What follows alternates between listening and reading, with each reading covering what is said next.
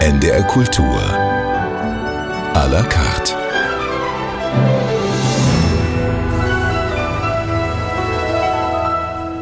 Mit Katja Weise. Sechsmal war Christian Petzold mit seinen Filmen schon auf der Berlinale vertreten.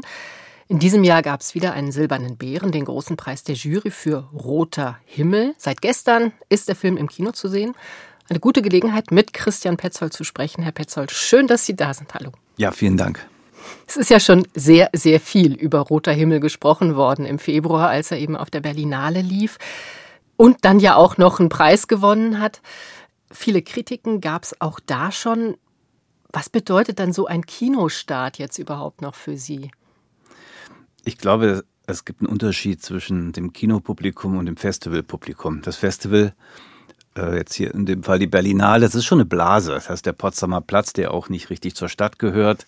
Das sind die Kinos, die nicht richtige Kinos sind, das muss man mal sagen. Und wenn man dann durch eine Stadt fährt wie München oder Hamburg oder Köln und da sind die Kinos noch richtige Kinos und die sind an Plätzen, an großen Straßen, dann ist das äh, ein Teil der Welt. Ja, dann findet der Film in der Welt statt und nicht in einem, äh, einer Satellitenstation, wie ein Festival eines. Und trotzdem ist es ja so, dass Sie die Reaktionen der Zuschauerinnen und Zuschauer nicht direkt bekommen, also anders als im Theater. Was erreicht Sie denn dann? Ich habe ja jetzt erstmal eine kleine Reise gemacht, ja. Das gehört heutzutage ein bisschen dazu, besonders wenn man in diesem sogenannten Arthouse-Bereich unterwegs ist. Da muss man mehr arbeiten, äh, weil man so wenig Fernseh Werbeminuten buchen kann, weil das Geld dafür nicht da ist. Und dann fährt man zu den kleinen Kinos und dann hat man auch Gespräch mit dem Publikum, sogenanntes Q&A. Ich bin kein großer Anhänger davon, weil ich äh, finde, ich bin 99 Prozent meines Lebens äh, Filmzuschauer. Ich gehe unfassbar gern ins Kino. Und für mich äh, wäre es erschreckend, wenn das Licht nach dem Film angeht, da vorne jemand steht und sagt, so, äh, Fragen. Ja? Das ist für mich das Gegenteil von Kino. Ja? Sondern Kino ist Einsamkeit, Dunkelheit, nachher durch eine Straße nach Hause gehen, den Film nachwirken lassen oder das Trauma des Films nachwirken lassen. Das gehört für mich dazu. Aber ich kriege es eben auf meinen Reisen jetzt mit, wie das Publikum reagiert und das macht mir große Freude. Wie oft haben Sie selbst Roter Himmel jetzt schon gesehen? Ich habe den einmal mit Publikum gesehen und zweimal mit den Schauspielern, weil ich hatte wenn man als Kind seinen ersten Kassettenrekorder geschenkt bekommt oder jetzt heutzutage mit dem Smartphone die erste Aufnahme macht von sich, wenn man sich aufnimmt, wenn man spricht, dann schämt man sich seiner Stimme. Man denkt sich, ich, das ist so die hässlichste Stimme der ganzen Welt. Mhm. Und äh, das ist auch etwas, was Schauspieler, wenn sie sich selber auf der Leinwand sehen, gibt es eine Scham. Ne? Und wenn die den Film zum ersten Mal auf einer Premiere sehen mit Publikum, ist es noch viel äh, schambehafteter. Und dann hatte ich gedacht, es wäre vielleicht gut, und das mache ich jetzt so seit 20 Jahren, dass ich mit den Schauspielern ein Kino miete und nur den die Schauspieler ganz alleine äh, den Film anschauen, damit sie sich selber sehen können, ohne sich zu schämen, damit sie den Film wahrnehmen können. Jetzt bei dem Film waren es ja nicht viele Schauspieler. Wir hatten ja ein Ensemble von, glaube ich, sechs, sieben äh, Schauspielern. Und die waren alle eingeladen. Zwei konnten nicht, da waren es nur fünf. Und äh, die haben sich dann in diesem großen Kinosaal alles so verteilt. Das fand ich sehr rührend, dass da links oben Paula Bär saßen, rechts unten Enno Trebs und Matthias Brandt, 14. Reihe rechts. Man hat da reingeschaut und dachte, Mann, die haben sich zerstritten, aber es war das Gegenteil, die haben sich distanziert, weil sie den Film sehen wollten. Interessant, weil ich jetzt gar nicht gedacht hätte, dass das für Schauspielerinnen und Schauspielern so schambehaftet ist. Gedreht haben Sie in Mecklenburg-Vorpommern. Auch darüber wollen wir natürlich sprechen in dieser Stunde. Sie haben uns ja, romantische, melancholische Musik mitgebracht, ganz viel. Es geht los mit dem zweiten Satz, mit dem Adagio aus Johann Sebastian Bachs Konzert D-Moll, Werkverzeichnis 974, gespielt von Vikingur Olafsson. Also das ist die Musik aus Undine, die wir in Undine benutzt haben. Auch die Einspielung hier von Vikingur. Aber äh, ich habe den jetzt ausgewählt, nicht um auf meinen eigenen Film hinzuweisen, der schon zweieinhalb Jahre oder so alt ist, sondern weil ich vor kurzem den wunderbaren Film von Spielberg gesehen habe, Die Fablemans. Der ist auf die altmodischste Art und Weise zauberhaft, der Film. Und es gibt eine Szene in diesem Film, wo die Michelle Williams, äh, die Mutter, die ja eigentlich Pianistin werden wollte, aber ihre Karriere geopfert hat, weil sie Mutter geworden ist. Eine klassische 50er-Jahre-Geschichte oder 40er, 50er-Jahre-Geschichte. Die Mutter dieses Klavierstück spielt. Der Sohn, also das ist eigentlich Spielberg, seine Art Biografie, schneidet gerade einen seiner Privatfilme, der ist so 12, 13 Jahre alt. Er soll mich einen Film über den letzten Campingurlaub der Familie schneiden. Und beim Schneiden dieses Materials, was er damals gedreht hat, mit Lagerfeuer und Familie und seinen Brüdern und Schwestern, und entdeckt er, dass seine Mutter nicht, seine, nicht den Vater liebt, sondern den Onkel. Das kann er erkennen an den Blicken, an den kleinen Berührungen, die nur die Kamera aufgezeichnet hat. Und er schneidet das zusammen und hasst seine Mutter, weil sie nicht die ist, äh, für die er sie gehalten hat. Da ist dieselbe Musik und dieselbe Einspielung benutzt worden, die bei Undine war. Und dachte ich, boah, das ist schon eins der größten Klavierstücke, die es je gegeben hat.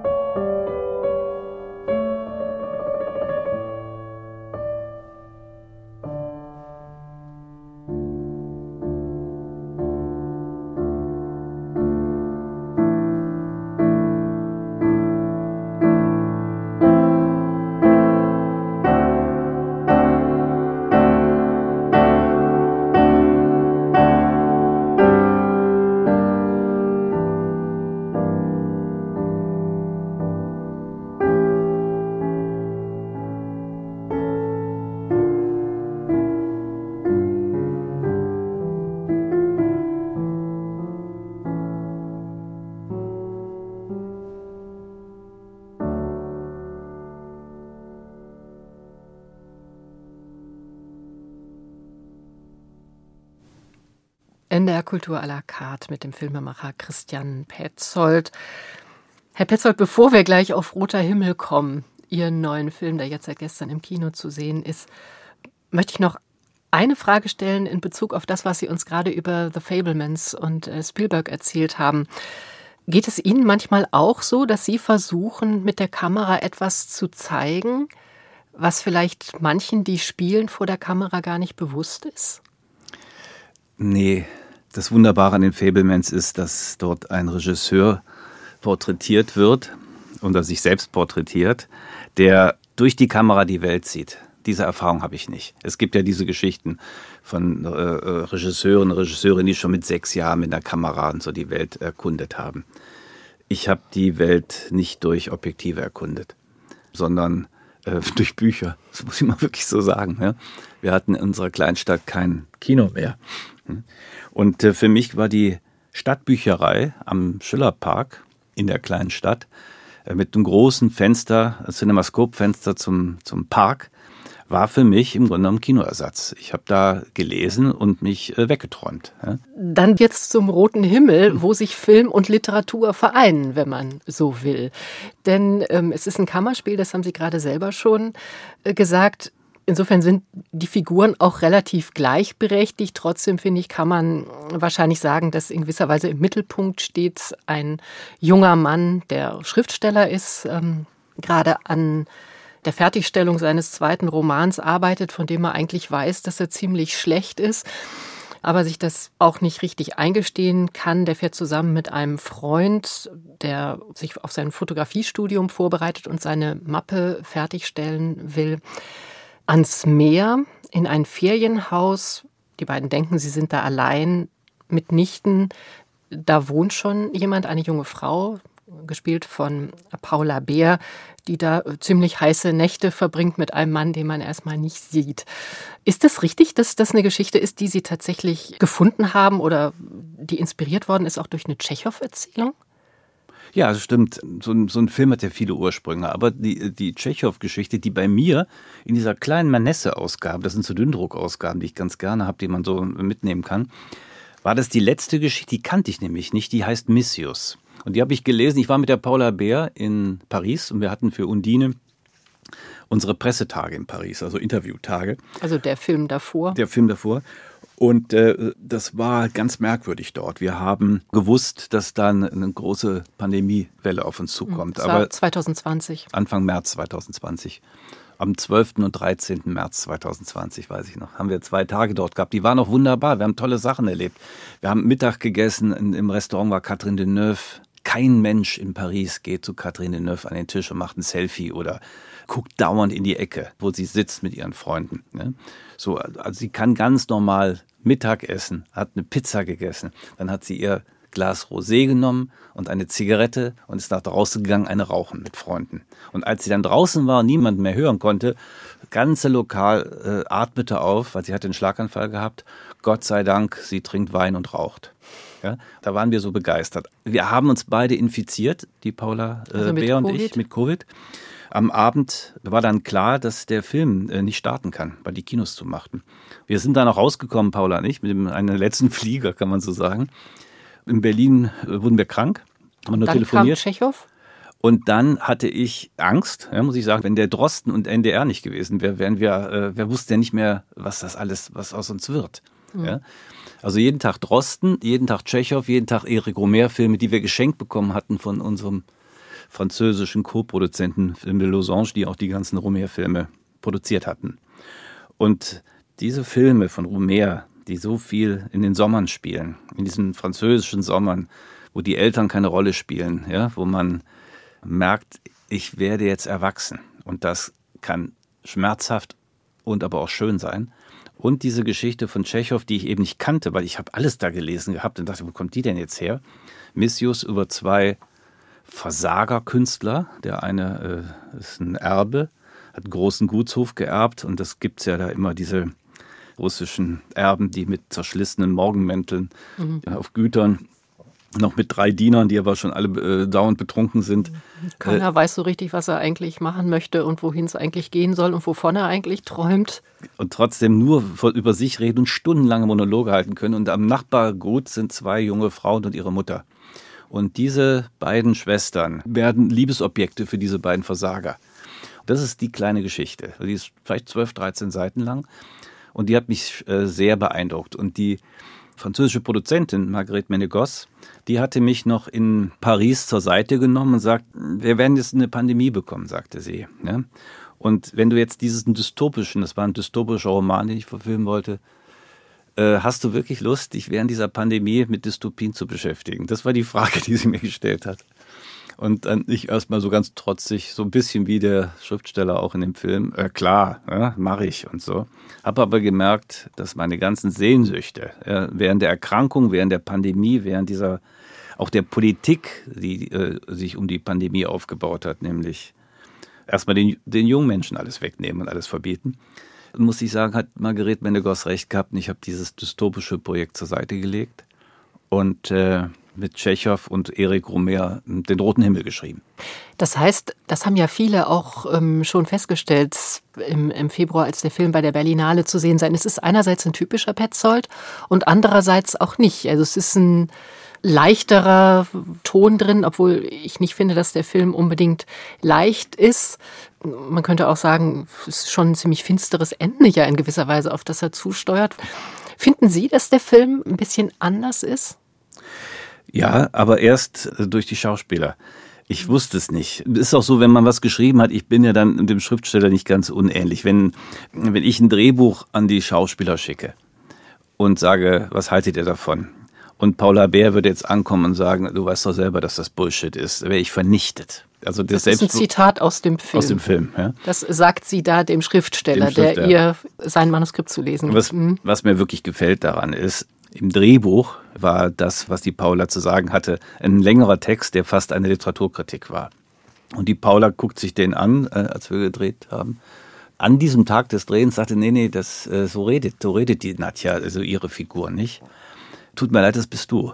Und äh, dann hat sie gesagt, ich denke mal was aus. Und da war ich richtig überrascht und gespannt.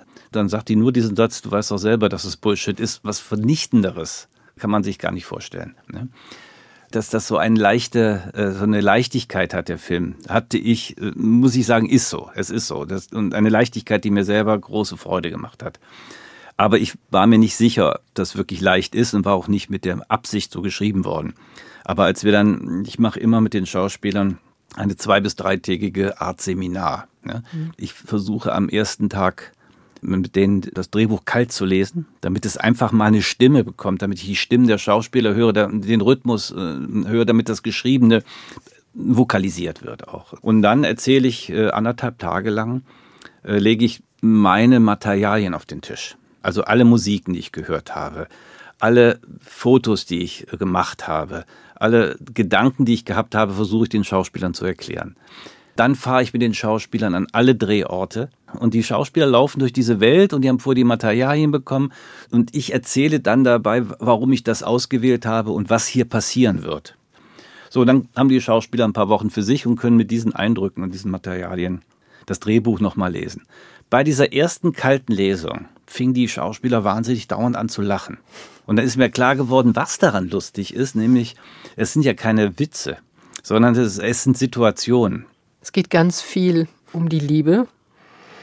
Sie haben auch Liebestitel mitgebracht, unter anderem Misty, gesungen von Ella Fitzgerald.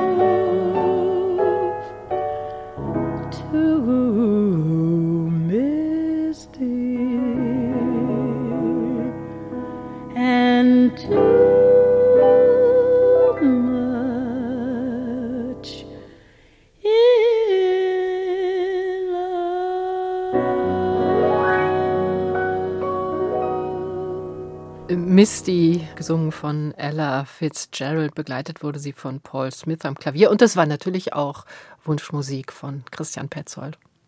Naja, ich habe mal, als es im deutschen Fernsehen noch Kinofilme gab, da hatte ich als mit 14 oder 15 einen Clint Eastwood-Film gesehen, der hieß äh, Play Misty for Me.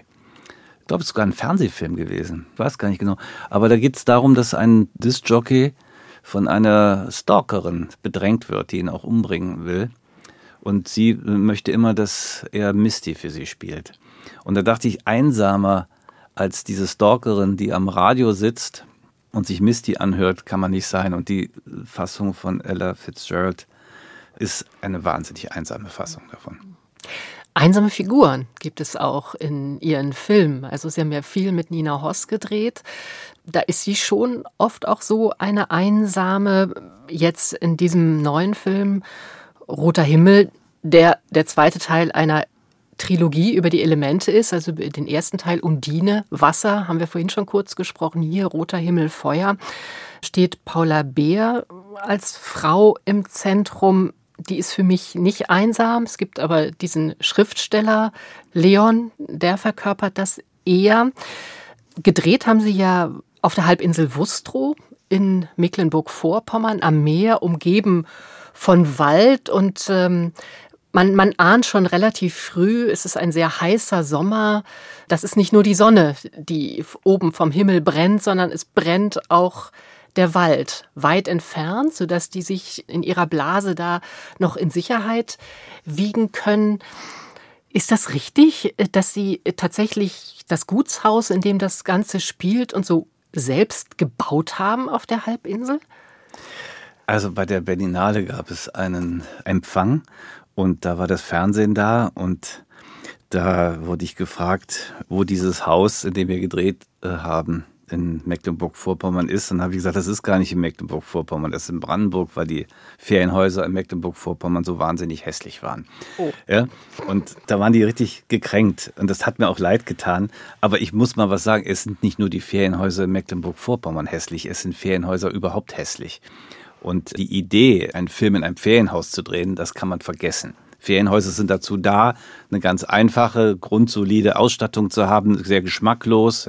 Das ist kein Haus, was sich eine junge Familie gekauft und renoviert hat, weil sie dort glücklich werden wollten und als der Vater sehr früh gestorben ist, liegt eine melancholische Stimmung über so einem Haus. Und das muss ein Haus ausdrücken. Das hat kein Ferienhaus in dieser Welt, drückt sowas aus. Und deshalb haben wir ein Forsthaus in Brandenburg gefunden und haben dieses Haus, in dem es ja weder Wasseranschluss noch Stromanschluss gab, dem wir aber auch machen konnten, was wir wollten, haben wir dieses Haus letztendlich gebaut. Wir haben das ganze Haus gestrichen, wir haben die Wände da drin äh, reingezogen, wir haben alles verlegt. Das war im ersten Moment sehr teuer. Aber wenn wir ein, einem Ferienhaus drehen, was so beschissen ist, ja, dass wir dauernd die Kameraposition ändern müssen und umstreichen müssen, kostet das dreimal so viel, glaubt mir. Und so war es auch. Wir haben dieses Haus so bauen können, wie wir es wollten. Ich habe es mit den Schauspielern betreten. Ich habe ihnen erklärt, warum es so viel Fenster und Türen und Durchgänge ja, und äh, Sichtachsen gibt, weil in diesem Haus einer sich beobachten lässt, nämlich der Schriftsteller, weil der Schriftsteller spielt. Der ist die ganze Zeit wie auf einer imaginären Bühne. Und andererseits er auch wiederum beobachtet. Ja, er sieht eine Welt, die er nicht mehr beschreiben kann, die er nicht in seinen Roman unterbringen kann. Eine Welt, in der Menschen Spaß haben, kochen, tanzen, spielen, lieben. Diese Welt, zu der hat er keinen Zugang mehr, aber er sieht sie dauernd und will diese Welt nicht betreten. Und deshalb brauchten wir so ein Haus, was man muss sagen, kinematografisch ist. Also ein Traumhaus. Und was haben Sie dann in Mecklenburg-Vorpommern gedreht? Das Meer, den Strand, den Wald? Ja, Teile des Waldes haben wir auch dort gedreht, auf der Halbinsel Wüstrow. Das ist Wustrow. Äh, heißt die Wustrow? Mhm. Es ist eine gespenstische Halbinsel weil diese Halbinsel ist von den Nazis besetzt gewesen. Also die Nationalsozialisten haben dort eine riesige eine riesige Stadt gebaut mit Alleen und ja und und Steilküste und so. Und dann nach dem Krieg sind, haben die Russen dort ihre Kasernen aufgestellt. Das ist völlig verlottert, aber ein, das ist ein, eine, eine Geisterstadt. Ne? Und ähm, dort durften wir, weil es Privatgelände ist, an der Steilküste drehen und äh, Teile unserer Wald- und Autofahrszenen haben wir auf dieser Halbinsel gedreht und wir haben auch dort die Boulevardszenen gedreht, am Meer, die Eisverkäuferin-Szene. Ja. Wir haben es dann so gemacht, als ob man durch eine Hecke durchgeht und dann gerät man zu dem wunderschönen kleinen Haus, wo die jungen Menschen leben. Und dieses Haus ist aber 300 Kilometer entfernt. Ja. Warum war es Ihnen dann wichtig, überhaupt am Wasser zu drehen? Um so auch eine Verbindung wiederherzustellen zu Undine, wo ja das Element Wasser im Mittelpunkt steht? Naja, der Sommer und das Meer. Das hat jetzt gar nichts mit Undine zu tun gehabt.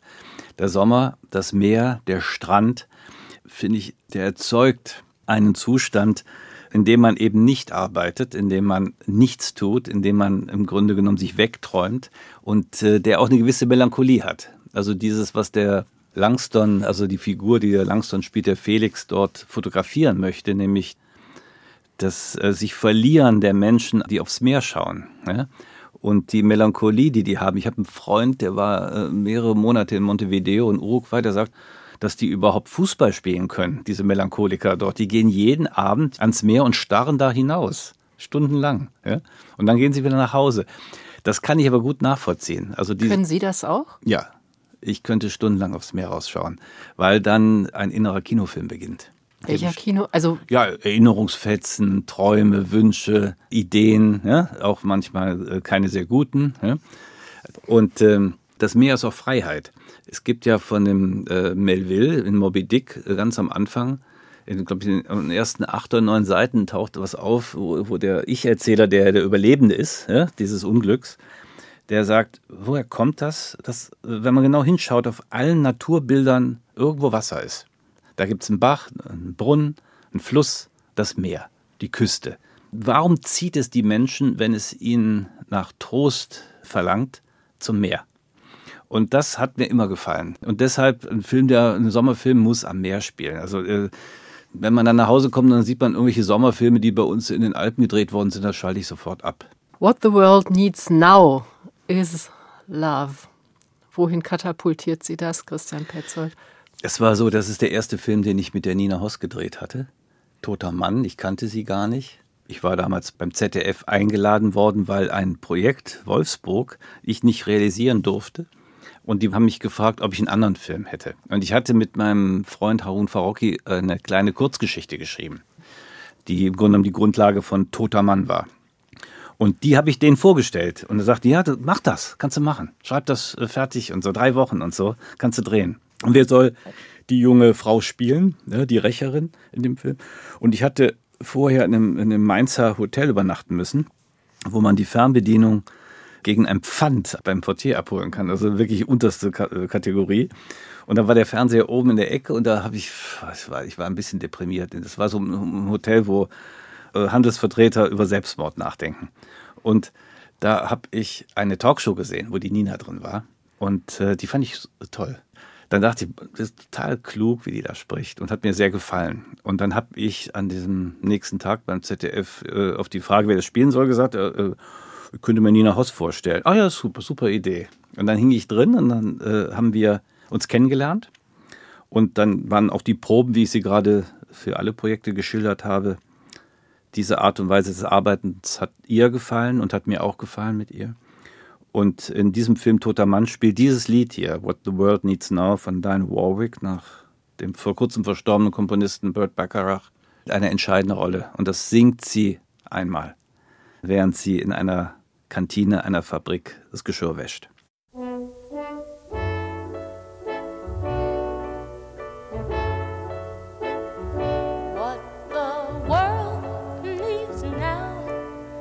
Love, love. There's just too little of. But what the world needs now is love, sweet love. No, not just for some, but for everyone. Lord, we don't need another mountain. There are mountains and hillsides enough to climb. There are oceans and rivers enough to cross, enough to last till the end of time. What the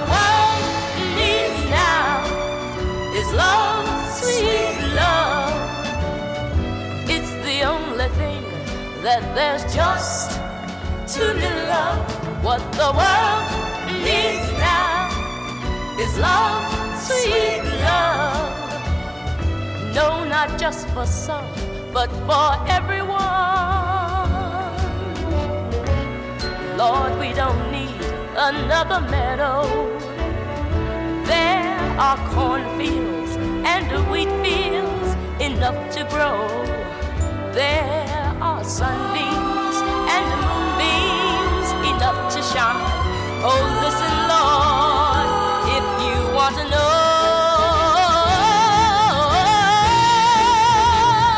What the world needs now is love, sweet love. It's the only thing that there's just too little of.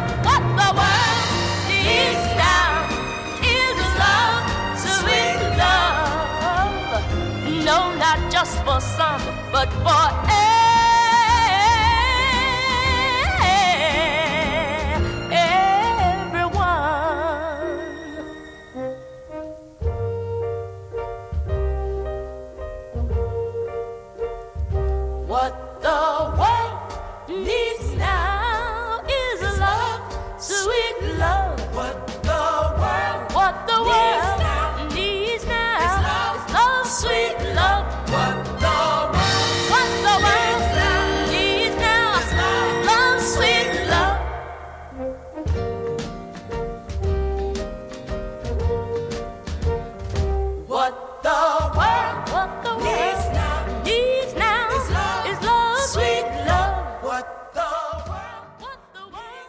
world. NDR Kultur à la carte mit dem Filmemacher Christian Petzold. Und diese Musik haben wir gehört, weil Nina Hoss diesen Song gesungen hat in dem allerersten Film Toter Mann, den Sie zusammen mit ihr gemacht haben.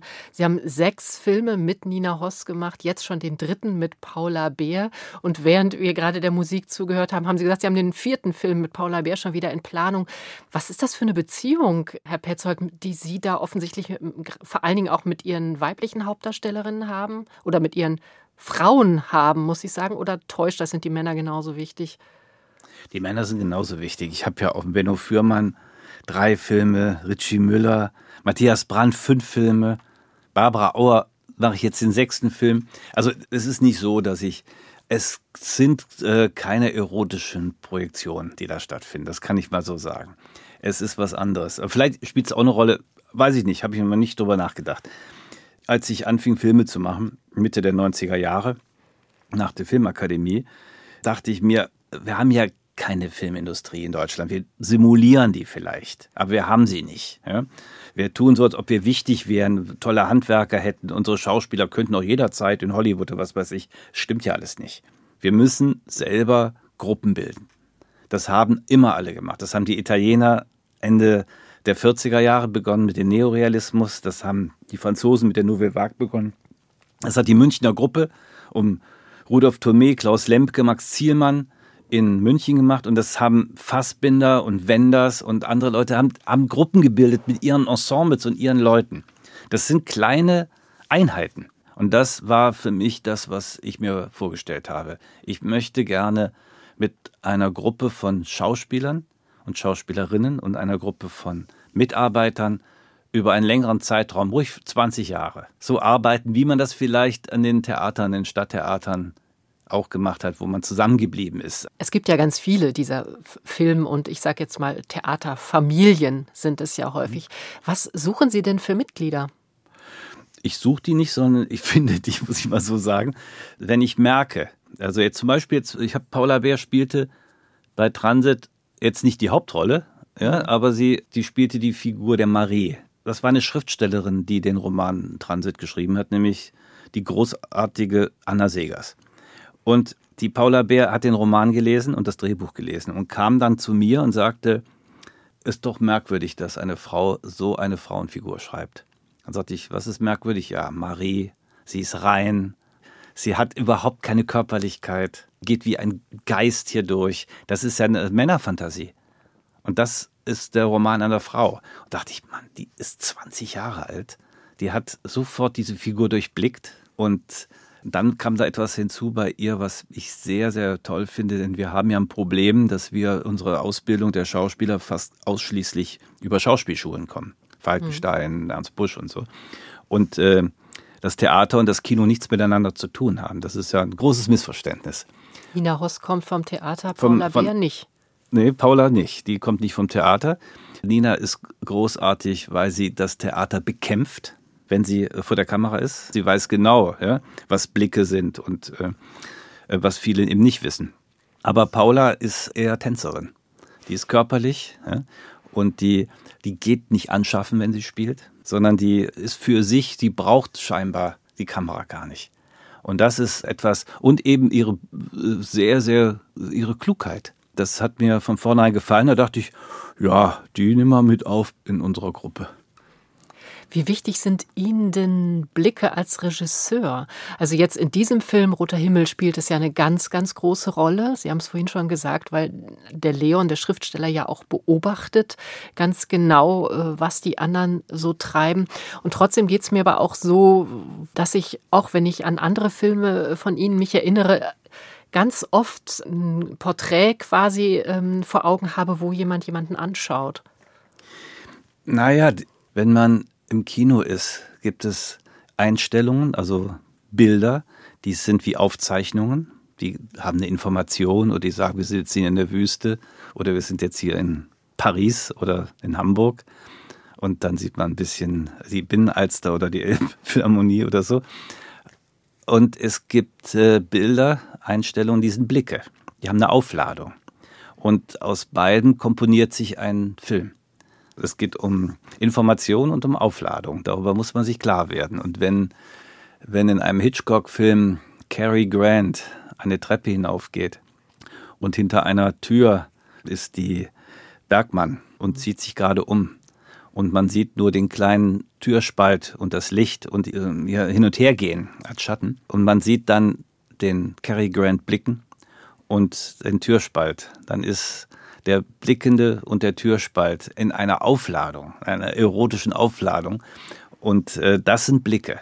Und das müssen Schauspieler sehen. Sie müssen das in einem Film mal gesehen haben und nicht auf einer Bühne probiert haben. Denn der Bühnenschauspieler braucht sowas nicht. Aber es ist ja interessant jetzt bei Roter Himmel, da haben wir genau das, was Sie gerade beschrieben haben. Und wir haben diese wirklich großen äh, Bilder, die auch die große Leinwand brauchen, wenn der Wald brennt, wenn wir aufs Meer schauen, wenn es Asche regnet, wenn die abends auf dem Dach stehen und von ferne das Feuer schimmern sehen. War es Ihnen von Anfang an klar, dass, dass Sie auch ja diesen Weltuntergang im Prinzip mithaben wollten in dem Film? Ja, ich hatte die Bilder aus Australien und Spanien und Frankreich gesehen, viele Jahre äh, zuvor schon.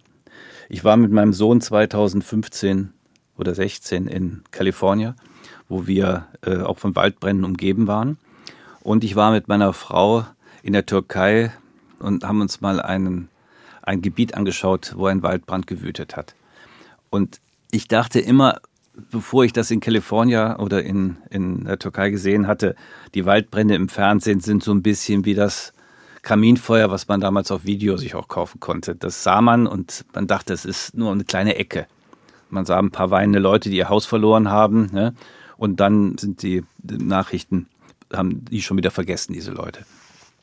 Und als ich in Kalifornien war und das gesehen habe, diese riesigen Gebiete, die abgebrannt waren, und später in der Türkei, im Grunde genommen eine Fläche von der Größe Hamburgs und Berlins zusammen, die verbrannt war. Und stand da drin und dachte so etwas Furchtbares, so etwas Apokalyptisches, so ein Gefühl des Nichts, ja, der vollkommenen Vernichtung von Welt, habe ich noch nie empfunden vorher.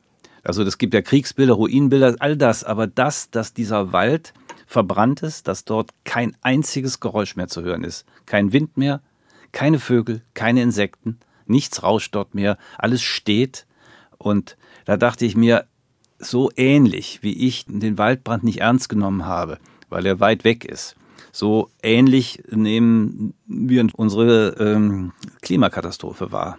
Wir haben immer irgendwelche ekelerregenden Lobbygruppen, die da uns Zweifel äh, sehen. Ich habe mir gedacht, diese jungen Menschen dort, die sind am Meer, die, die, die haben das Recht, ganz viele Sommer und ganz viele Beleidigungen und ganz viele Missverständnisse auszutauschen, um erwachsen zu werden. Aber drumherum nimmt die Erde ihnen die Zeit oder nehmen die Katastrophen ihnen die Zeit, diese Sommer zu haben. Und daran sind wir schuld.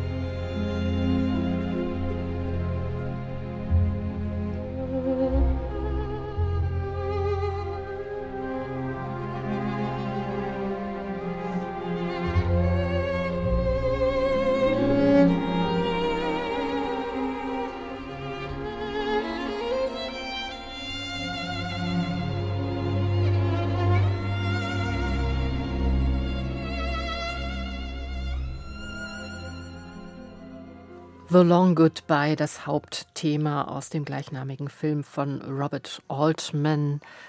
auf Deutsch ähm, unter dem Titel Der lange Abschied rausgekommen.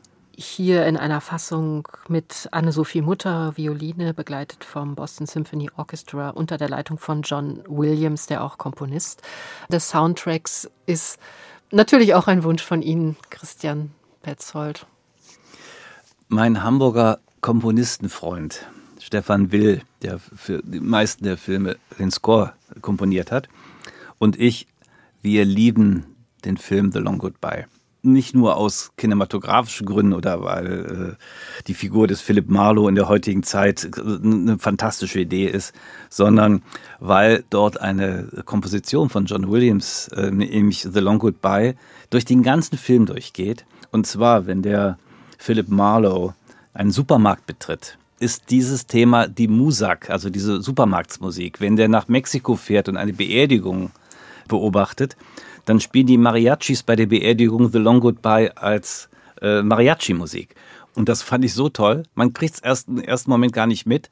Und dann merkt man, dass das ein gemachter Film ist. Er, er, spielt mit Zeiten, er spielt mit Literatur, er spielt mit der Musik und es hört sich alles wahnsinnig künstlich an und trotzdem muss man bei diesem Film weinen. Das ist das Wunderbare, dass man lernen kann, dass äh, in der Künstlichkeit die Wahrheit ist. Roter Himmel ist ja bei der Berlinale eingeladen gewesen und hat auch einen wichtigen Preis bekommen, den großen Preis der Jury. Wir gehen jetzt auf Mai zu, da werden die Lolas verliehen, die deutschen Filmpreise. Da ist im Westen nichts Neues, der ja schon bei den Oscars ziemlich gut abgeräumt hat. Ich glaube insgesamt zwölfmal nominiert. Sie nicht einmal. Was war Ihre erste Reaktion? Ach, das war noch vor der Berlinale. Ich glaube, eine Woche bevor klar war, dass ich da im Wettbewerb laufen werde bekam ich den Anruf vom Produzenten, dass wir äh, nicht einmal die Vorauswahl geschafft haben, dass wir nicht mal unter 30 Filmen gelandet sind. War ich gekränkt, das muss ich so sagen, auch verletzt. Ja, vielleicht ist das das bessere Wort, weil ich finde, das es hat jetzt schon ein bisschen Tradition. Ich will mich jetzt hier nicht als Opfer von irgendeiner Institution hinstellen, aber es hat eine gewisse Tradition. Die Nina war für Barbara nicht nominiert, die Paula Bär für Undine nicht nominiert. Die haben beide da europäische Filmpreise gewonnen und silberne Bären und was weiß ich. Das ist nicht in Ordnung. Aber das ist einfach so. Die Antwort darauf, warum das so ist, muss die Akademie geben. Das kann ich, kann ich ja nicht geben. Nachher äh, habe ich gemerkt, dass es denen sehr leid tat, dass die Vorauswahljury da wohl den Verstand verloren hatte. Ich weiß auch gar nicht, wer da drin saß oder drin sitzt und nach welchen Kriterien, aber eine Vorauswahljury, die äh, so etwas äh, hinbekommt, heißt, dass da strukturell was nicht in Ordnung ist. Und ich habe überhaupt nichts gegen die äh, Deutsche Filmakademie. Ich finde die Einrichtung sogar sehr gut. Ich fände es toll, wenn wir Orte hätten, wo sich die Gewerke treffen und äh, sich unterhalten und Kollektive entstehen und, und Diskurse und Diskussionen entstehen. Aber ich finde es nicht in Ordnung, dass äh, der höchst dotierte Deutsche Kulturpreis von der eigenen Zunft untereinander vergeben wird. Das habe ich in der Schule so gelernt, das geht nicht. Dafür hat 1848 schon mal eine Revolution versucht, das zu verhindern, dass die Zünfte äh, staatliche Gelder unter sich verteilen. Das hatte ich damals dem Eichinger auch gesagt, dass ich das nicht in Ordnung finde. Dass ich in der Oscar-Akademie bin, weil sie eben kein Geld verteilen kann, öffentliches. Das finde ich nicht in Ordnung. Da darf die Blase nicht unter sich bleiben. Darauf jetzt ein bisschen Weihnachtsstimmung, ne? Mit Joni Mitchell, River.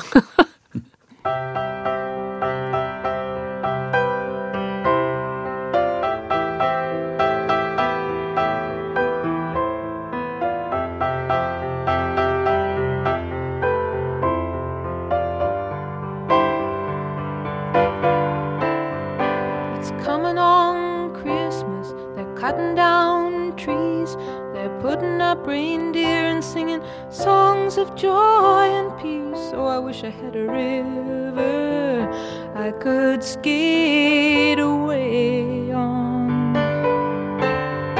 But it don't snow here, it stays pretty green.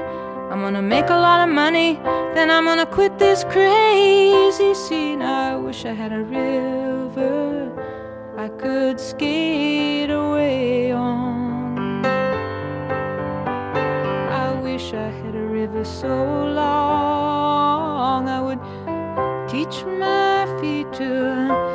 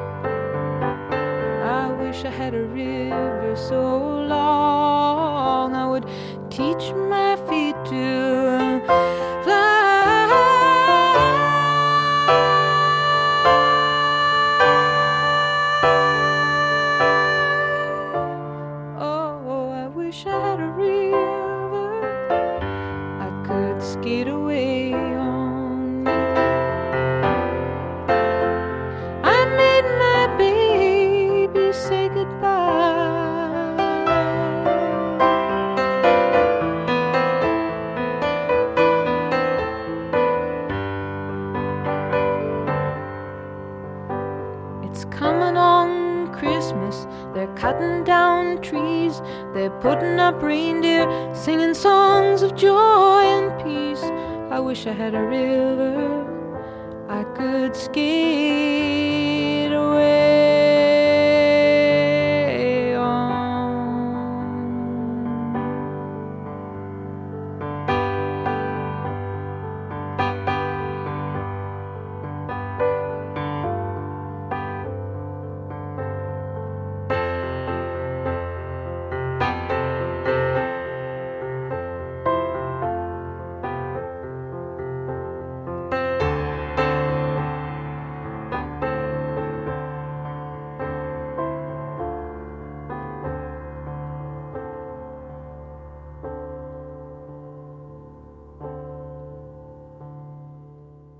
NDR Kultur à la carte mit Christian Petzold und das war eine letzte Wunschmusik River von und mit Joni Mitchell. Und damit sind wir auch fast am Ende der Sendung schon angelangt, Christian Petzold. Sie sind schon wieder heftig am Arbeiten. Ich habe ja gesagt, Roter Himmel ist der zweite Teil einer Trilogie. In, Im ersten Undine ging es um Wasser, jetzt um Feuer. Wie geht's jetzt weiter? Also wenn ich das richtig sehe, sind Sie ja schon wieder fast mittendrin. Naja, ich habe ein Projekt, muss ich aufschieben, weil das heißt Odessa und ist eigentlich fertig gewesen, aber wegen dem Angriffskrieg äh, von Putin kann ich das nicht realisieren, weil große Teile in Odessa spielen und das, äh, ich, ich sehe es mal realistisch, die nächsten zwei, drei Jahre geht das nicht. Und äh, deshalb habe ich was Neues angefangen zu schreiben und habe mich jetzt erstmal von den Trilogien verabschiedet und der nächste Film geht um eine, um eine Familie und äh, findet wieder mit meinen Lieblingsschauspielern und meinem Lieblingsteam statt. Wo werden Sie diesmal dann drehen? Nicht weit davon weg, wo auch Roter Himmel entstanden ist. Ich habe da, es geht um eine Tankstelle und um ein altes Haus und um eine Tote, die aus dem Totenreich scheinbar wieder auftaucht. Da sind Sie wieder ganz bei sich, Gespenster.